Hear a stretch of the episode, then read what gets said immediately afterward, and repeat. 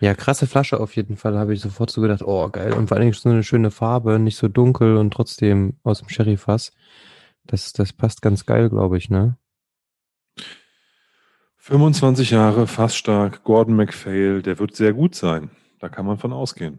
Sonst hätten die das Einzelfass nicht ausgewählt, ja. sondern irgendwie ein Wetting draus gemacht und runter verdünnt. Aber trotzdem, ja. das ist 260 Euro und aufwärts ist einfach mal echt eine Menge Holz. Das ist. Ja, das ist heavy. Das tut schon weh. Also heavy, sich den, sich den, also selbst wenn du das Geld ausgibst dafür, den dann nachher aufzumachen, das ist ja schwierig. Das tut weh. Ah, wie gesagt, deswegen habe ich es dann auch gelassen. Das ist so ein Ding, das steht eh am Schluss den mal ähm, 25er von Gordon MacPhail, der ja wesentlich günstiger ist. Na, ich glaube, dass du schon geile Sachen von Mordlach bekommst, auch in der Price Range, die irgendwo noch erträglich ist. Ja, es gibt doch gerade diese, neu, diese neue Range von Khan Moore, wie die heißen. Mhm. Weißt du, was ich meine? Ja. Äh, die haben doch jetzt ihre, ihr Design so verändert und haben ähm, zuletzt, da gab es so ein Kleinlisch und Manacmore und solche Späße. Und da kommt jetzt auch noch ein zehnjähriger Firstville PX Sherry Fass ähm, Mordlach von raus. Mhm. Das steht auf jeden Fall äh, ein bisschen besser da. Weiß nicht, was der kosten wird, aber ähm, klingt auf jeden Fall nicht so schlecht. Ja, ich glaube, alles, was so zwischen 10 und 15 Jahren liegt, ist vielleicht noch irgendwie im, im zumindest rede ich mir das ein, im Kosmos des Vernünftigen preislich. Ja. Die, die, die Single Casks mit jenseits von 20 Jahren sind jenseits von Gut und Böse gerade. das ist wirklich hart, ne? Ja. Ja, wir hatten das Thema ja bei Glenn Farkless und Glenn Dronach letzte Woche und es zieht sich aber wie ein roter Faden durch alle Destillerien, die was können. Ja, das also, nervt aber. Ja, so ist es. Schade, schade. Naja, aber wie gesagt, wir haben ja gesagt, wir haben vorgesorgt. Und aber was witzig ist, ich habe mir hier äh, vorhin ähm, den so ein bisschen ähm, einen, einen Mordlach hingestellt als Ausgleich. Den, ja, das klingt doch sehr mit, vernünftig. Den wir mit Paddy und ähm, Leon verkostet hatten. Ah ja, der war sehr gut. Der, was ist das? Ne, auch 1998. Ja, okay, der ist 1998, 2011 abgefüllt, also nicht so alt, aber trotzdem geil. Ah, nur die Nase. Großartig. Großartig, großartig, großartig. Ja, du, mein Guter, ich komme morgen mal kurz vorbei und bringe dir ähm, die ganzen Flaschen ähm, und Sampleflaschen vorbei. Und bedruckte Etiketten. Ah, das muss ich heute Abend noch machen. Ja. Ja, das stimmt. Ich habe dir jetzt nur die Etiketten äh, mit unserem Logo reingepackt. Ähm, die anderen drucke ich dir schnell noch. Das geht, das steht hier alles neben mir, das mache ich. Das muss ich nur schnell noch die ähm, Etiketten natürlich fertig machen. Und Aber dann, dann klopfe ich hier die Tasting Kits zusammen. Ja. Und dann geht das alles kurzfristig raus. Nice. Sehr schön, sehr schön. Da freuen sich die Leute und wir uns auch. Müssen wir mal schauen. Das Set, das zieht, ich habe es äh, mit Absicht ähm, Winter 2020, 21 genannt. Das zieht sich ja ein bisschen. Ja, wir haben ja auch keinen Stress. Ich meine, wir machen jetzt schon jede Woche eine Folge und wenn wir dann ab und zu auch Aussätze haben in dem Set oder das sich noch ein bisschen schiebt oder wie auch immer, dann, dann ist es halt so. Ich finde nicht, dass man jetzt da sich Sorgen machen muss, dass das irgendwie mal eine Woche oder zwei länger dauert. Finde ich nicht schlimm. Ja. ja. denn ab und zu werden wir jetzt nämlich äh, immer mal ein paar Gäste bei uns an Bord haben. Da dürft ihr gespannt sein. Nächste Woche geht's los. Da schaut ein geheimer Gast bei uns vorbei und ähm, wir werden einfach so ein bisschen die Leute mal ähm, befragen, was so deren, ähm, ja, wie sagt man denn, Whisky-Erfahrungen ähm, sind, was die mit Whisky zu tun haben und einfach mal noch ein bisschen neuen Input hier bei uns reinkriegen. Genau, und wir haben uns Mühe gegeben. Das sind nicht nur ähm, irgendwie ähm, Menschen, die jetzt, wo man, wo man sagt, okay, ähm, das sind jetzt Leute, die wir schon kennen, die ihr schon mal gehört habt oder sowas bei uns, sondern wir haben wirklich ähm, uns darum bemüht, Menschen zu finden, die wir ganz spannend finden, von denen wir sagen, mit denen haben wir eigentlich so noch nicht äh, über diese Themen äh, auf so einem Podium gesprochen und hoffen, dass da auch deren Perspektiven den ganzen äh, Abend oder diesen ganzen Podcast auch ein Stück weit bereichern. Genau, da freuen wir uns sehr drauf und ihr dürft gespannt sein. So ist es. Aber zurück zum Daily Business. Wollen wir loslegen? Ja, lass uns loslegen.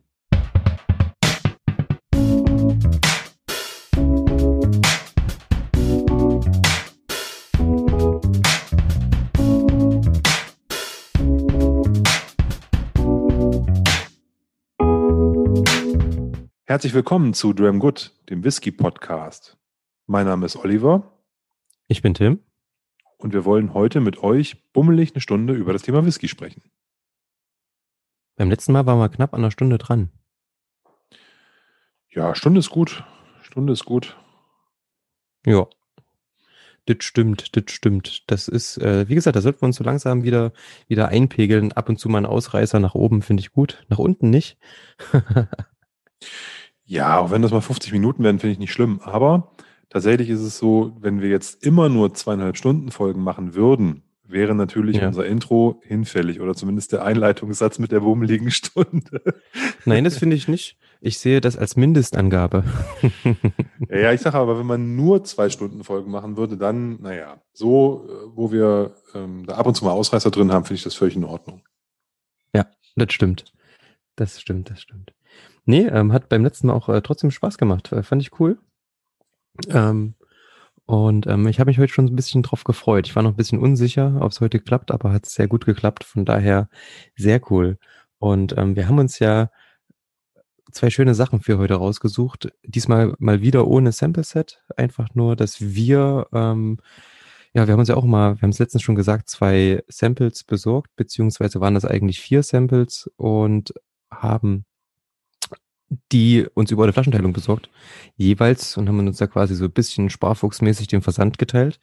Und zwei davon werden wir heute in die Folge mit einbinden, weil, ja, ich glaube, es bietet sich ganz, ganz gut an, einfach. Ja, der Tim hätte eigentlich das dritte Sample auch gerne dabei gehabt, aber das habe ich am Wochenende schon gekillt.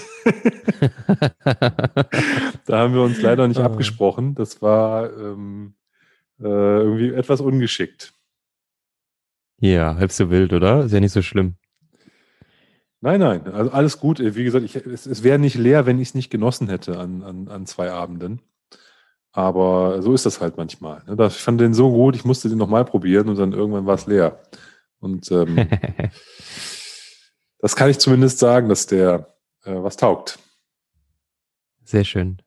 Nee, prima. Ja, heute, ähm, wir haben ja in unserer Stammtischgruppe schon einen ganz schönen Exkurs gehabt drüber, ähm, es gibt eine neue, nicht Range, aber es gibt eine neue, ein neues Batch quasi von den God McPhail und auch Signatory-Abfüllung.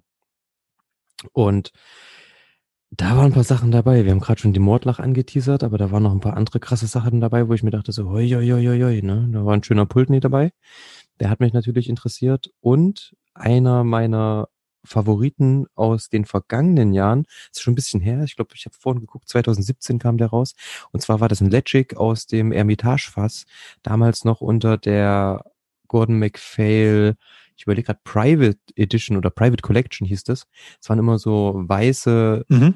Pappen mit ähm, ein paar Dosen. Die, ähm, nee, nicht Pappen, es waren so weiße Pappen einfach. Und ähm, das war ganz gut. Die hatten immer so 45 oder 47 Prozent oder sowas, ne? Irgend genau, so eine, genau. Ja, hm, so eine ungewöhnliche äh, Volumenprozentezahl für Gordon MacPhail. Mhm. Ja. Und ähm, das Hermitagefass und Letschik passt übelst gut zusammen. Wir hatten ja letztens schon die ganze Re Reihe mit den Weinfässern. Das war cool. Aber jetzt ähm, in dem, also ich, ich erinnere mich gerne an den, an den ähm, aus dem Ermitagefass. Und jetzt gibt es jetzt eine Neuauflage quasi, auch wieder mit 45 Volumenprozenten. Ich weiß nicht, ich glaube, der hat ein dreijähriges Finish oder so bekommen. Und ähm, da bin ich gespannt. Da werde ich mir bestimmt mal ein Sample besorgen. Ja, klingt gut. Ich war auch überrascht, dass jetzt noch, weil wir sind ja eigentlich schon bisschen spät dran für, für das klassische Weihnachtsgeschäft, was ja irgendwie seit eigentlich einem Monat schon läuft. Aber vielleicht liegt es hm. auch an Corona, dass so ein bisschen Verzögerungen kommen, aber die ballern jetzt ja alle ihre Lineups raus fürs, fürs Jahresende. Ich habe gesehen, Hart Brothers mhm. hat auch irgendwie sieben, acht Flaschen rausgebracht. Mhm. Und McPhail hast du erwähnt, Signatory habe ich jetzt noch gar nicht groß gesehen. Also ich habe es mir noch gar die nicht angeguckt. Aber alle, mhm. alle Großen hauen jetzt nochmal irgendwie fünf bis zehn Flaschen raus. Wahnsinn. Aber ich muss sagen, die Signatory-Sachen, was ich gesehen habe, ähm, das waren eher ähm, diese, wie heißen sie denn? Very Clouded, eine Atmore, ähm, ich glaube wieder ein Mordlach, ein, ein Kleinlisch und ein Buna Heaven aus dieser ähm, Very Clouded Serie in der Silberdose. Also den Mordlach fand ich richtig gut, den hatte ich dieses Jahr. Mhm. Der hatte war leicht rauchig, das war ein ganz spannendes Teil. ja, und da gibt es wieder einen. Sehr süffig mhm. und so, der war toll. Ja. Und das ist ja, das ist ja, das macht ja auch mal Spaß, mal irgendwie unter 40 Euro für einen Whisky auszugeben. Da freut man sich ja schon richtig mittlerweile drüber. Absolut. Ähm, und wir hatten es ja gerade kurz davor, ne, mit diesem Mordlach, der dann, ich glaube, 250 Euro oder so kosten soll. Ja, da habe ich echt Probleme, die dann aufzumachen bei den Preisen, ne? Das ist für mich, ist das schon relativ krass, ja, die dann ja, aufzureißen. Das ist auch einfach mal viel Geld, ne? Das muss man nochmal so sehen. Das ist echt ein Haufen Kohle. Und dann steht er dann im Schrank und dann schwänzelst du da Ewigkeiten rum und wenn du Pech hast, wird er irgendwann äh, teurer als, als, als, als Anlageprojekt quasi. Also dann äh, kriegt er eine Wertigkeit, wo du denkst, hm, mache ich den jetzt noch auf, wo ich weiß, der kostet 500 Steine oder der hat den Wert von 500 Steinen, dann machst du ihn nachher deswegen nicht auf. Und wenn er, wenn da, wenn da äh, nichts passiert, guckst du trotzdem drauf und sagst, ey, der war ganz schön teuer, den kann ich eigentlich erst zu meinem 50. Geburtstag aufmachen oder so ein Quatsch. Ja. Das ist halt irgendwie, ich finde, das ist, äh, das sind mittlerweile, man kann das mal für eine absolute Liebhaberflasche machen, aber jetzt einfach nur jeden etwas älteren Mordlach oder so, das ist, dafür fehlt mir zu der Flasche noch der, also der emotionale Bezug, um so viel Geld dafür auf den Tisch zu legen. Ja, definitiv. Bei mir auch. Und da bin ich froh. Ich, wie gesagt, es muss ja auch nicht immer ein 25-Jähriger sein. Es geht ja auch ein bisschen drunter. Aber du hast gerade dieses Release erwähnt vom, von, von den Hart Brothers. Da gibt's mhm. ja auch einen Poltney, 14 Jahre, und der kostet 110 Euro. Und dann habe ich überlegt, na, für 110 Euro bekomme ich aber auch einen gerade so noch vielleicht 21-jährigen Glendronach irgendwo. Ja, und du kriegst von diesem leckeren Pult, den wir uns von Whisky.de geholt haben, den Elfjährigen oder sowas, bekommst du fast zwei Flaschen. Ja, auch fast stark ist aus dem Sherry-Fass. Das stimmt. Genau. Das stimmt einfach mal. Ne, also man muss halt ein bisschen auch gucken irgendwie, wo was zu welchen Konditionen noch da ist. Also das es lohnt sich, also das sind jetzt zwei, drei Jahre Unterschied ähm, zwischen diesen beiden Pultneys. Ich glaube nicht, dass das so stellar ist, dass ich dafür das Doppelte ausgeben möchte. Oder fast das Doppelte. Hm.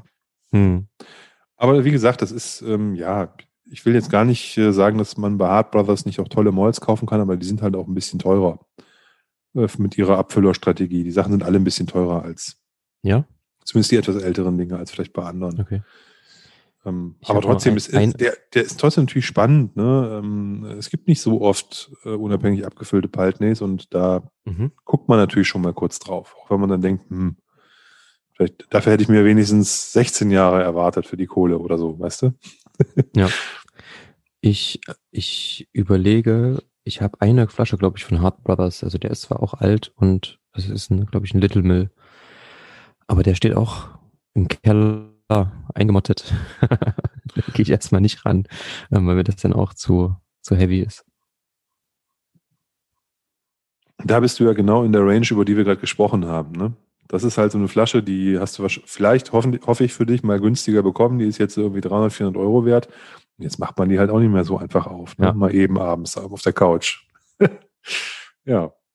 Ja, genau. Genau. Also ihr seht hier, liebe Zuhörer, das, das sind sozusagen die, die, die Qualen und die Leiden, die wir haben, dass der Stash zu teuer wird im Schrank ne? und man nicht mehr weiß, ob man ihn aufmachen soll oder nicht. Das ist schon echt, ja, Luxury Problem. First World Problems, das stimmt, das stimmt. Gab es ansonsten letzte Woche irgendwas Geiles, was dir so aufgefallen ist? Mm, also wie gesagt, eine ne, ne Schwemme von Flaschen irgendwie. Mhm. Mhm. Also ich hab, bin da gar nicht mehr hinterhergekommen mit, mit, mir anschauen, was da alles rausgekommen ist. Ich, ähm, was ich noch ganz spannend finde, ähm, Johnny Walker hat ja irgendwie so ein Jubiläum gerade und jetzt haben die wieder so einen Jane Walker rausgebracht. Ja. Also, wo sozusagen der ähm, wandernde Mann durch eine wandernde Frau ersetzt wurde. Ich weiß nicht warum, aber auf einmal kostet so eine Flasche dann 80 Euro, weil das ein Jane Walker ist. Wahrscheinlich als Sammlerflasche oder so, keine Ahnung. Ist ja immer noch ein, ein Blend mit einer, mit einer niedrigen ABV. Aber ich kann mich erinnern, dass es als das erste Mal dieser Jane Walker vor ein paar Jahren aufgetaucht ist, also ich weiß nicht, ob es das erste Mal war, aber ich kann mich erinnern, das ist zwei, drei Jahre her, da gab es ziemlich viel Diskussion über die Frage, was das denn soll und ähm, ob das jetzt Johnny Walkers Beitrag zum Feminismus sein soll, dass man da eine Frau auf die Flasche klebt und die deswegen teurer macht und so. Das fand ich auf jeden Fall sehr lustig. Da musste ich kurz dran denken, dass es da so aus dem Netz relativ viel Kritik kam an dieser, an dieser Marketingstrategie. Aber das ist ja bei Diageo sowieso seit Jahren schon die Marketingstrategie, allein schon mit dem, ich überlege, wie heißt der ihre, Rowan Co. Und auch mit den verschiedenen Johnny Walker Sachen haben die ja ganz, ganz offensiv versucht, auch eben die ähm, weiblichen Genießerinnen zu, zu erreichen. Das ist ja eigentlich eine gute Sache. Ja, du, ähm, nochmal, ich, ich musste nur da kurz dran denken, dass es da diese Diskussionen gab. Da gab es halt relativ viel Kritik an der Flasche. Keine Ahnung, ja. ich habe mir das auch gar nicht so genau angeguckt, was damals war. Ähm, ich weiß nur, dass sozusagen da aus Frauenkreisen gesagt wurde, Mensch, das ist ja irgendwie ähm, nicht unbedingt der weiße letzter Schluss da, einfach eine Frau auf die Flasche zu machen und die zu meinen, wir hätten da irgendwie das, das Frauenbottling so, ne? Aber ja, okay. musste ich nur drüber, äh, drüber schmunzeln, als ich die Flasche jetzt wieder gesehen habe. Also die Idee der Jane Walker hat G.I. Geo auf jeden Fall noch nicht aufgegeben. ja, ist ja eigentlich auch ganz, ganz, ganz witzig, so als Sonderedition. Warum nicht? Natürlich den Preis, nur weil eine, eine, eine Jane Walker drauf ist, hochzufahren, ist natürlich auch äh, fragwürdig. Schwierig, schwierig. Das stimmt, das stimmt. Ja, das wird irgendeine so begrenzte Sammlerflasche sein. Die gibt's dann halt jetzt irgendwie mal zum Weihnachtsgeschäft. Und äh, die, die, die Fans von sowas, die kaufen sich dann halt so ein Ding. Finde ich okay. Aber wie gesagt, ähm, musste ich doch schon ein bisschen schmunzeln. Ja. Der, ist mir, der ist bei mir auf jeden Fall hängen geblieben aufgrund dieser Diskussion, wie gesagt, die ist vor, ich weiß gar nicht, wann das war, ein, zwei, drei Jahren. Ich habe für sowas immer so ein schlechtes ja, Gedächtnis für solche, für, für solche, für solche ja. Sachen. Aber es ist schon ein bisschen her. Ja.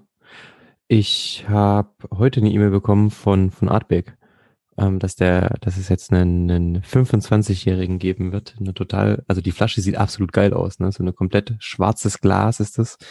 Und äh, so eine Packung dazu, wo du im Endeffekt ja, wie so ein, wie so ein Netz drauf hast und so. Sieht ziemlich geil aus. 25 Jahre. Und die haben einfach mal keinen Preis genannt in der Pressemitteilung. Ja, das hätte ich an der Stelle auch nicht gemacht, weil ansonsten wären alle wieder aus ihren Löchern gekrochen und hätten wild geballert, weil das würde mich schwer wundern, wenn es den unter 500 Euro zu haben gibt.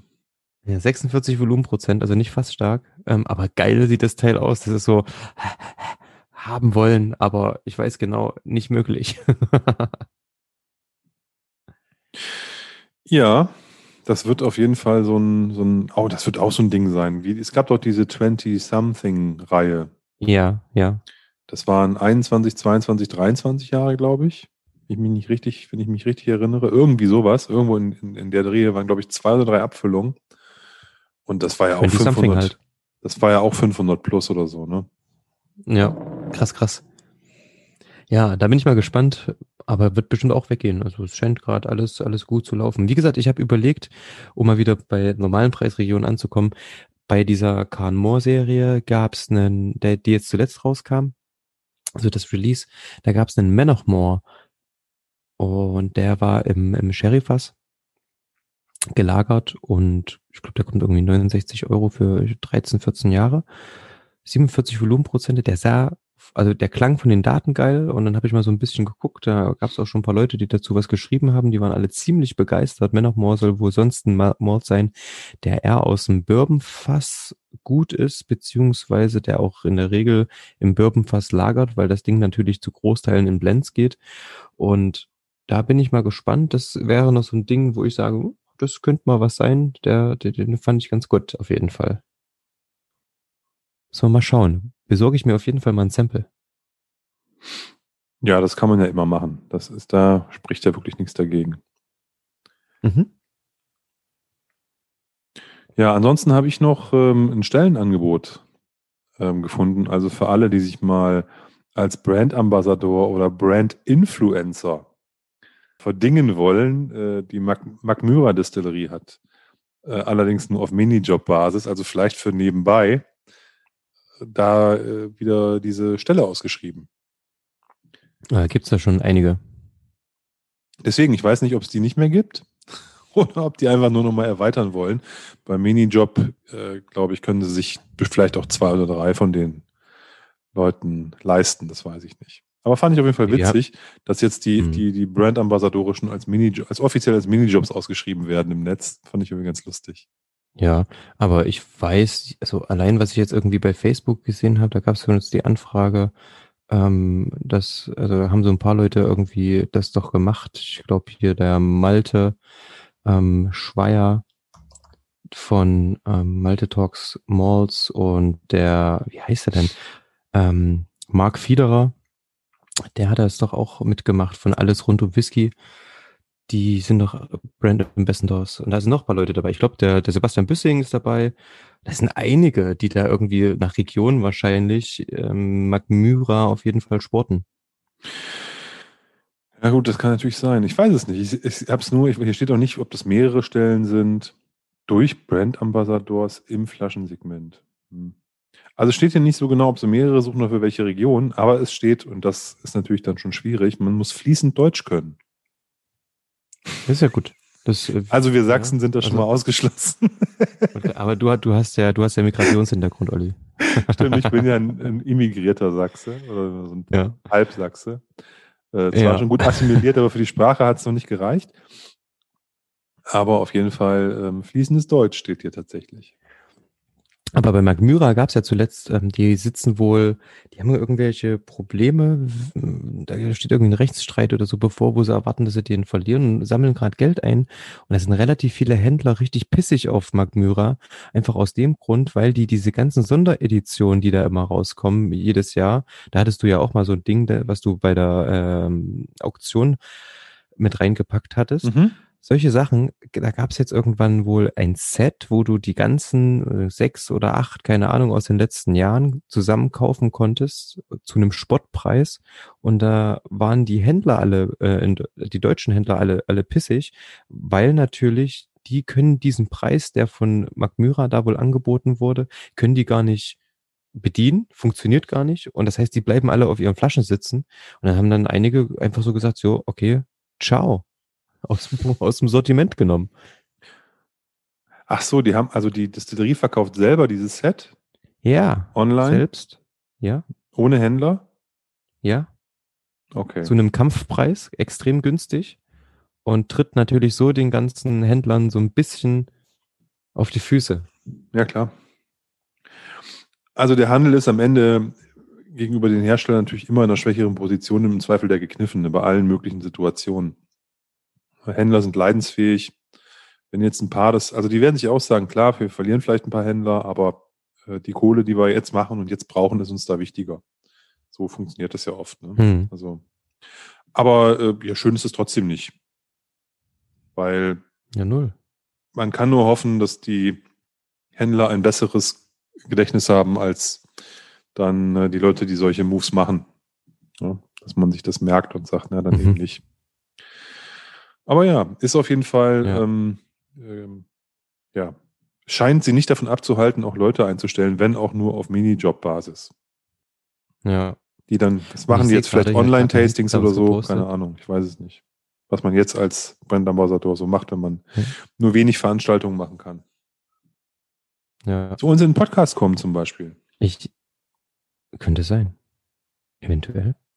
Ja, eigentlich müsste man doch so diesen ganzen Social Media, virtuell, Podcast, YouTube, den ganzen Raum noch bespaßen ohne Ende. Da müsste man doch eigentlich jede Woche irgendwo rumhocken und da irgendwas machen. Würde ich zumindest so machen, wenn ich äh, der Chef der Jungs wäre. Ne? Von dieser Truppe. Ja. Ja, auf jeden Fall.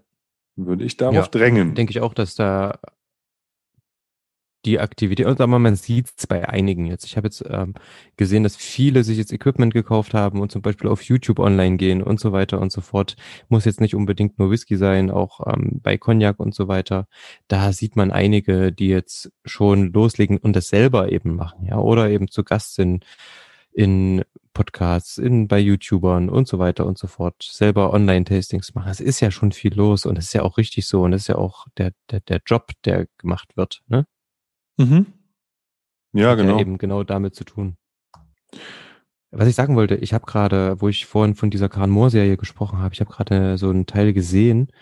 Und zwar gibt's jetzt da diese, eine, eine, eine neue, scheinbar ein neues Badge oder sowas. Und zwar gibt's da ein Strathmill elf Jahre, 2009, 2020, aus dem STR-Cast. Das ist doch, ähm, wie heißt das? Shave, Toasted, Recharge. and Re Recharge, genau. Genau. 47,5 Prozent und das sieht dunkler aus als eine Cola.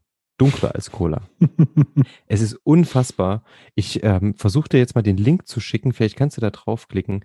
Wahnsinn. Sowas habe ich noch nie gesehen. Wenn, wenn unser Sample-Set jetzt nicht schon in den Startlöchern wäre, hätte ich gesagt, wir kommen, wir bestellen das Ding und packen den damit rein. Weil sowas habe ich wirklich, sowas Dunkles. Mann, oh Mann, 220 Flaschen krasse Sache, krasse Sache. Ähm, ich schaue mal, dass ich es dir mal schicke, da kannst du mal reingucken. ja, wollte ich gerade sagen. Ich, also ich habe jetzt bis jetzt noch nichts von dir bekommen, aber ich muss auch nicht jetzt zwischendurch machen. Ah, jetzt, jetzt sehe ich es gerade. Doch, davon, davon, davon lebt das. Wir müssen den Link dann da auch mit reinstellen, aber wo, obwohl, das kam gerade vor zwei Minuten online. Ich glaube, in zehn Minuten ist er eh ausverkauft. Ja, der sieht aber nicht gut aus. Das ist mir zu viel. Ja, das ist krass. Aber ich meine, die Farbe ist der Hammer. Das sieht eher aus wie so ein, wie so Altöl oder so, ne? ja. Das ist ja. halt ja nicht also mal mehr ein Braun oder ein Rotstich. Das ist einfach so. nur, das ist nicht mal mehr ein Braun oder ein Rotstich. Das ist einfach nur schwarz. ja, krass. Wahnsinn. Weißt du was ich? Ich mache mir hier jetzt mal ein paar Nüsse auf. Denn einer unserer zukünftigen Gäste, der hat schon ähm, ein paar, ein paar Samples vorbeigeschickt. Die kamen letzte Woche. Und da hat er mir auch ein paar Nüsse mit reingepackt. Das ist doch mal lieb. Die Im Nüsse Podcast sind, essen, im Podcast essen, ich weiß gar nicht, ob man ähm, das darf. Gehört das zur Podcast-Etikette, dass man da futtert beim Reden? Wahrscheinlich nicht, ne?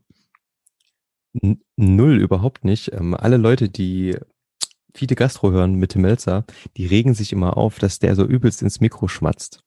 hm. Aber gut, wenn der das darf. Aber verstehe ich. Essgeräusche sind eklig. Ja, ich ja, übertreib's nicht. Ich nur mal probieren. Auf ja, jeden du kannst Fall ja die, die Nüsse, du kannst die Nüsse ja vielleicht einfach weglutschen, sozusagen. Die schmecken auf jeden Fall wie Schinkenspeck. Kaschus über Whisky-Fassholz geräuchert. Manometer, was es alles gibt. Wahnsinn.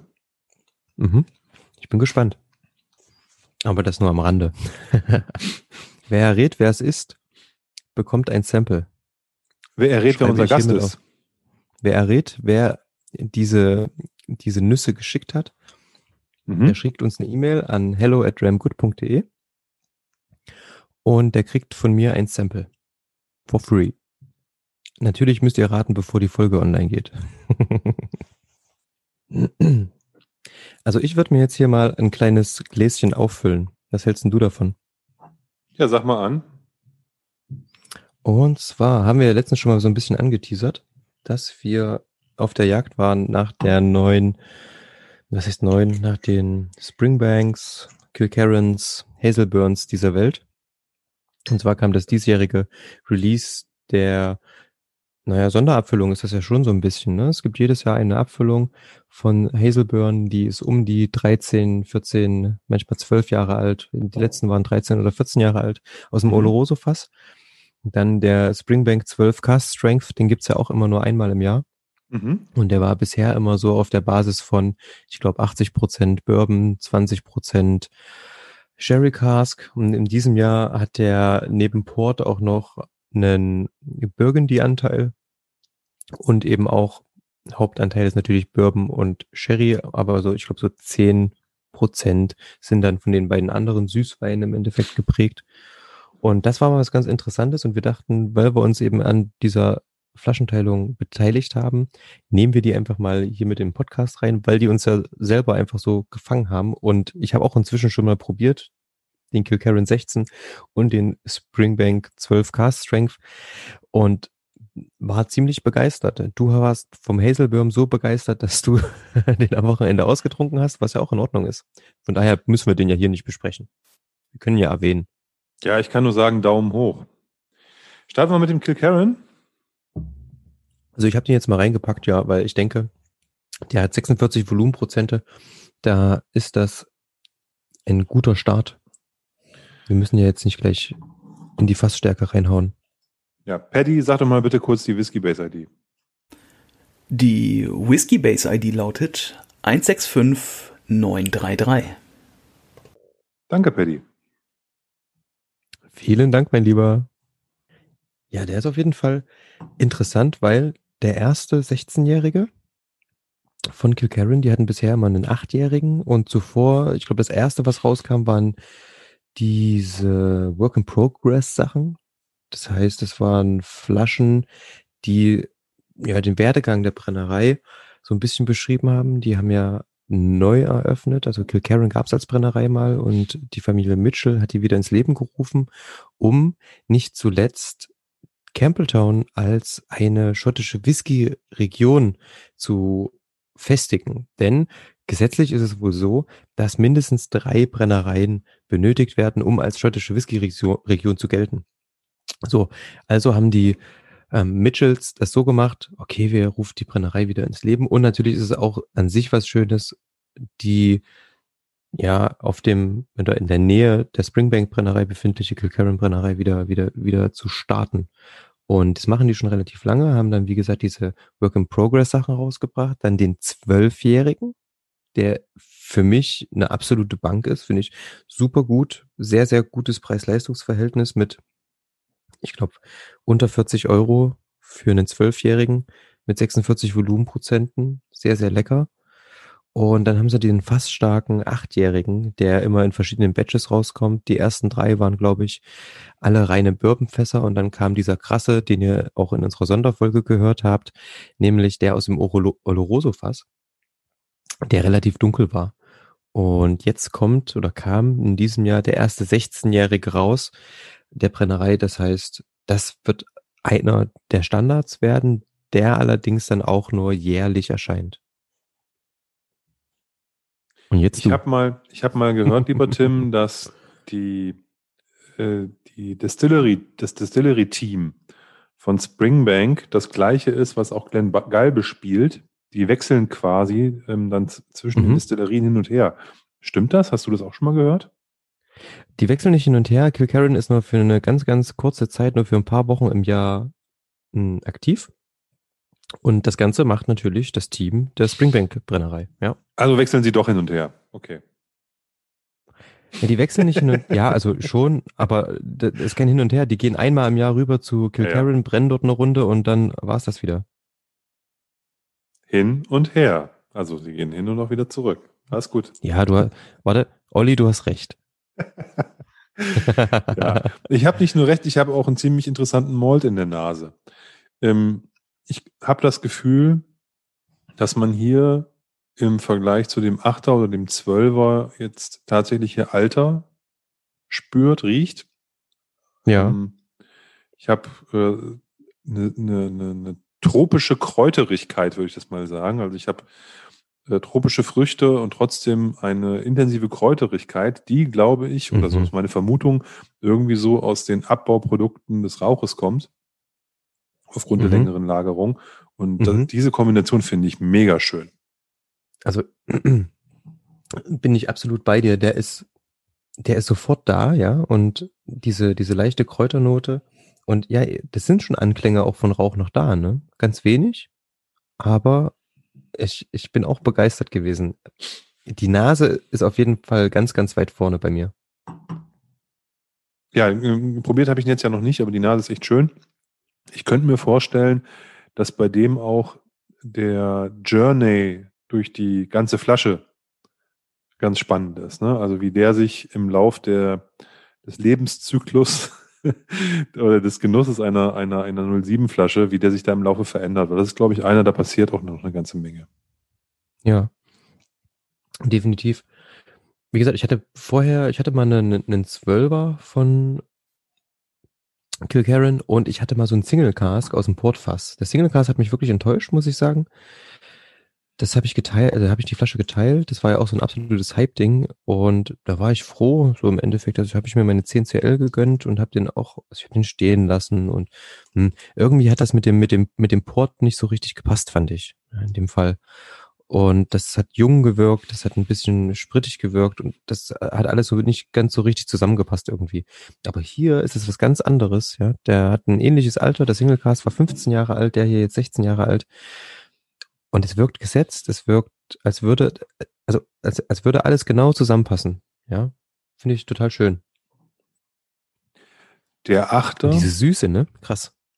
Hm, der Achter mhm. ist ja mhm. noch relativ intensiv rauchig sowohl der dunkle, den wir in unserem äh, Cutty Cup als äh, Auswahlflasche hatten, als auch die, äh, ich, ich kann, ich habe ein anderes äh, Bourbon gelagertes Batch von dem Achter mal probiert. Da habe ich gar nicht geglaubt, dass das ein Kilkerran ist, so rauchig war der.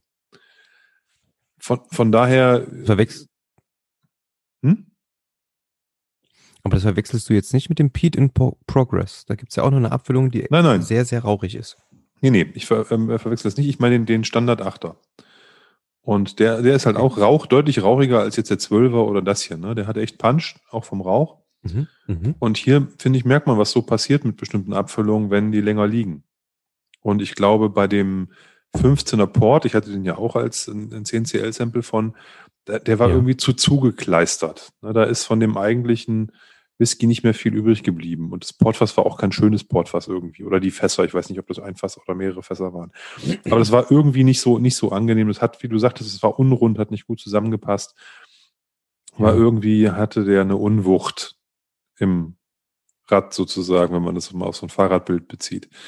Jetzt, das hier ist, finde ich, total schön ineinandergereicht, verwoben wir haben, ich habe ihn jetzt auch frisch eingegossen. Ich glaube, da würde vielleicht noch ein bisschen, der würde ein bisschen mehr in die, in die, in die, in die herben Noten reingehen. Ich habe auch schon so ein ganz bisschen leichte, die vielleicht gar nicht so zu Bourbon passen, aber die, glaube ich, von der Eiche kommen, so ganz leicht, so eine ganz leichte Tabaknote auch in der Nase.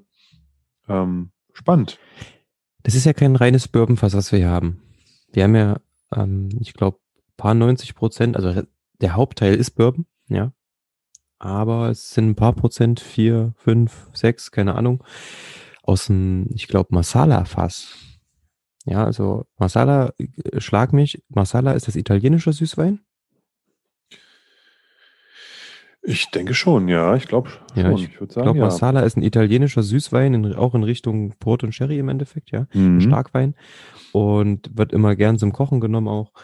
Und 4%, 5% irgend sowas sind eben aus dem Masala-Fass. Und ich finde, im Unterschied zu den anderen Abfüllungen von Kilkerran merkt man das hier nämlich an dieser unterschwelligen, sehr, sehr, das ist schon eine intensive Süße. Und so eine leichte Weinigkeit hat er auch. Aber nicht zu viel. Gar nicht zu viel. Also, das ist ganz interessant. 46 Volumenprozent hat er halt. Da weiß ich nicht, ob er auf der Zunge vielleicht ein bisschen äh, mangelt dadurch. Der könnte wahrscheinlich, also die Nase ist schon, äh, der Alkohol scheint sehr, sehr, sehr, sehr gut eingebunden zu sein, denn man hat weder einen Stich, man kann die Nase im Endeffekt bis zum Glasgrund halten, wenn man so eine lange Nase hat. Und es sticht nicht. Es ist ganz toll eingebunden. Es ist ein sehr, sehr, sehr, sehr schönes, ja, Gefühl einfach und äh, riecht, riecht echt gutes Ding. Also ich habe ihn gerade jetzt probiert. Im ja. Geschmack kommt äh, doch ganz klar der Rauch auch durch, finde ich. Ähm, die Früchte sind leider nicht mehr da. Also zumindest habe ich sie nicht. Die fehlen mir gerade ein bisschen. Es kommt ähm, eine, eine, eine Schokoladigkeit, eine, eine Kaffeenoten. Jetzt merkt man auch die Eiche wirklich kräftig mit drin. Hm, und jetzt zum Ende, zum wirklich zum Ende des oder zum, zum, zum, zum na, nach einem längeren, äh, im längeren Abgang sich befindlich, ähm, wird auch nochmal ein bisschen süß. Aber äh, kommt, äh, die Nase verspricht ein etwas dickeres Mundgefühl. Man denkt, da passiert ein bisschen mehr auf der Zunge. Mhm, das stimmt. Also auf der, äh, was heißt dicker? Ich finde den schon dick auf der Zunge, aber ich finde ihn im Abgang ein bisschen. Hm. Also der, der Abgang ist schön, aber sehr schnell weg. Also der im Abgang auch überhaupt keine, also ganz, ganz leichte Bitterkeit. Mm. Aber insgesamt, oh, da hätte er noch ein bisschen gekonnt. Ne, wenn ich mit denen jetzt mit 49, 48 oder so, 1, 2, 3, 4, 5 Prozent mehr, vielleicht auch mit glatten 50 oder so, wäre der bestimmt ganz geil. Also ist auch so lecker, ohne Frage, aber fast zu süffig, ne? Durch diese Süße. Mm.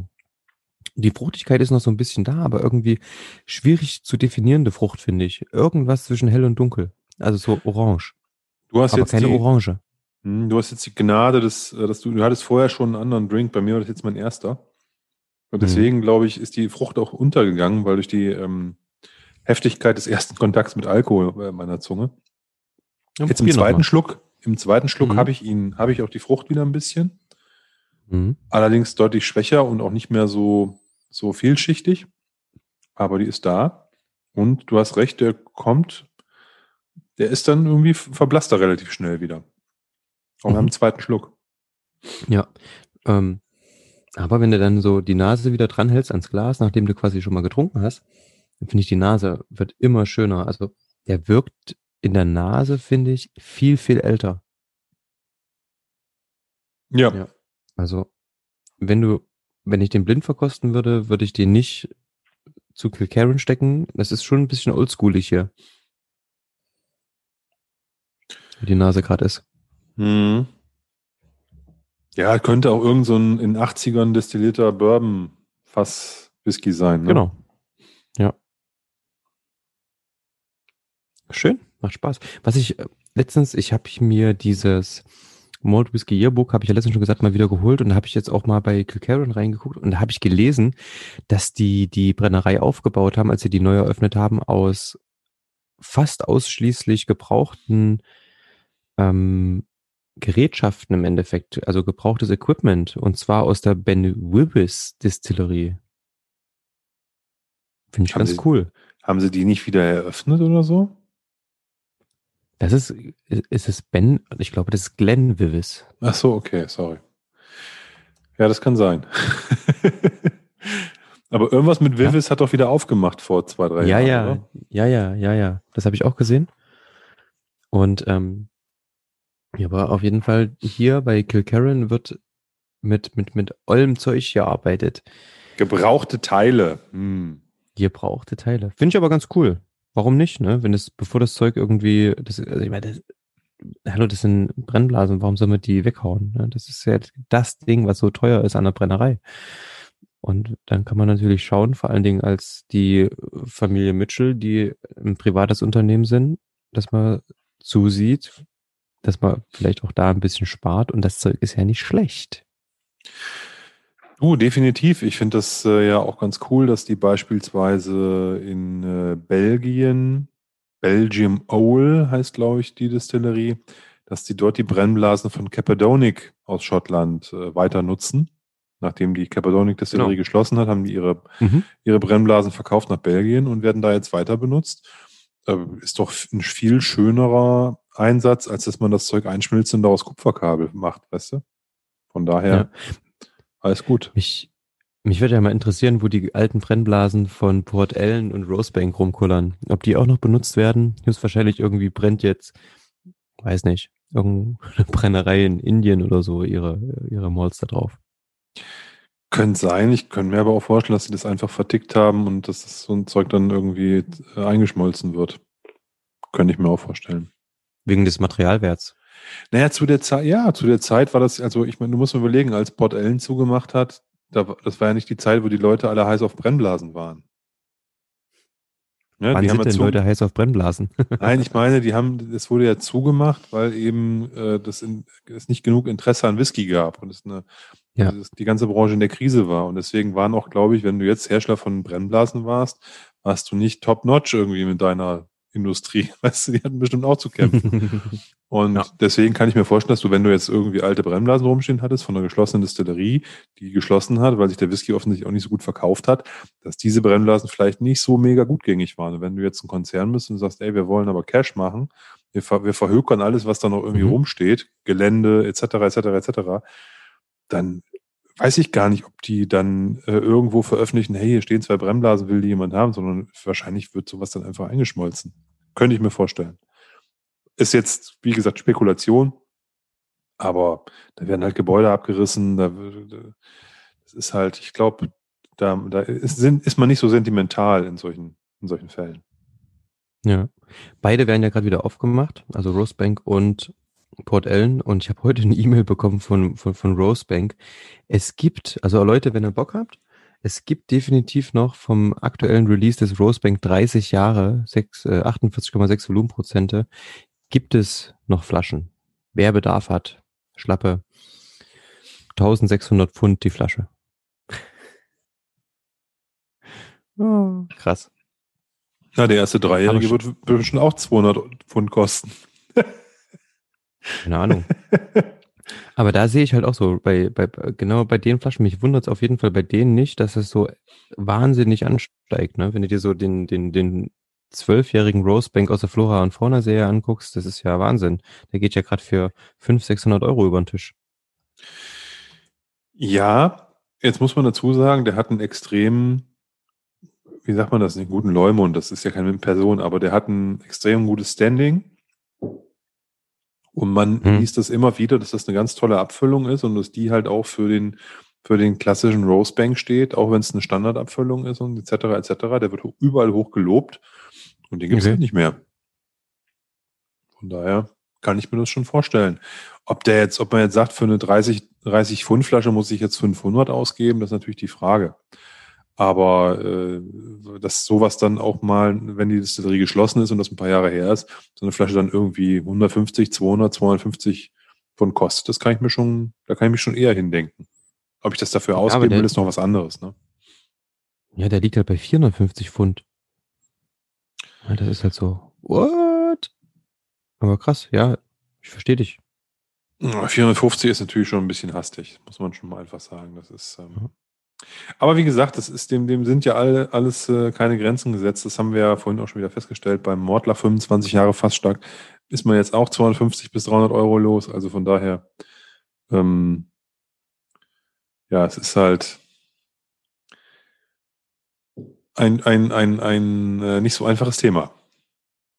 Ja, ich glaube, wir müssen unser Hobby aufgeben und ähm, vielleicht ins, weiß nicht, Schallplattenbusiness wir machen jetzt dann irgendwann den Schallplatten-Podcast mit Tim und Oliver. Und dann nebenbei, also wir, wir, wir, wir rezensieren Schallplatten und trinken dann nebenbei noch ein. das wäre doch was. Also gibt ja nur noch Queen Margot, drei Jahre. Der Kosten wegen. Ist, nein, wir haben doch, wir haben doch die Schränke voll, von daher ist es egal. Wir haben, wir haben ja schon ausgegeben, wir müssen ja nicht mehr. Nein, ich, ich, ich, ich muss sagen, ich, das, das war ja das, was, was wir vorhin auch gesagt haben, Tim. Ich, ich sehe das Ganze gar nicht so kritisch. Klar, Single Casks sind sehr teuer, Flaschen mit hohem Alter sind sehr teuer, etc. Aber es gibt doch so viele tolle Whiskys, die irgendwo zwischen, ich sage jetzt mal, 40 und 80 Euro irgendwie rumpendeln. Und ähm, die mögen, da mögen auch ganz junge Dinger dabei sein, da mögen auch welche dabei sein, die vielleicht ein bisschen älter sind, wenn die Destillerien nicht ganz so hyped sind. Und da finden wir immer unseren, auch unseren Sweet Spot. Das ist, glaube ich, das glaube ich, kriegt man schon hin. Ob man jetzt 80 Euro mal für eine Flasche Schnaps ausgeben will, ist ja noch eine zweite Frage. Ne? Aber das sind ja jetzt ähm, Preise, die uns jetzt nicht mehr unbedingt schocken. So, dafür machen wir das jetzt auch schon zu lange ähm, und haben uns da sind da leid gewohnt und und, und die die Preisentwicklung. Aber ich glaube nicht, dass das, dass wir uns da, äh, dass das so sein wird, dass man jetzt sich jetzt gar kein Whisky mehr leisten kann. Das glaube ich nicht. Das natürlich nicht. Aber ja, also ist halt schon heavy. Aber es macht ja das Ganze auch interessant. Ne? Wir sind ja weiterhin auf der Jagd, irgendwie genau jetzt dann nochmal genau das Ding zu finden, was Alter, Farbe und geil irgendwo ist. Ne?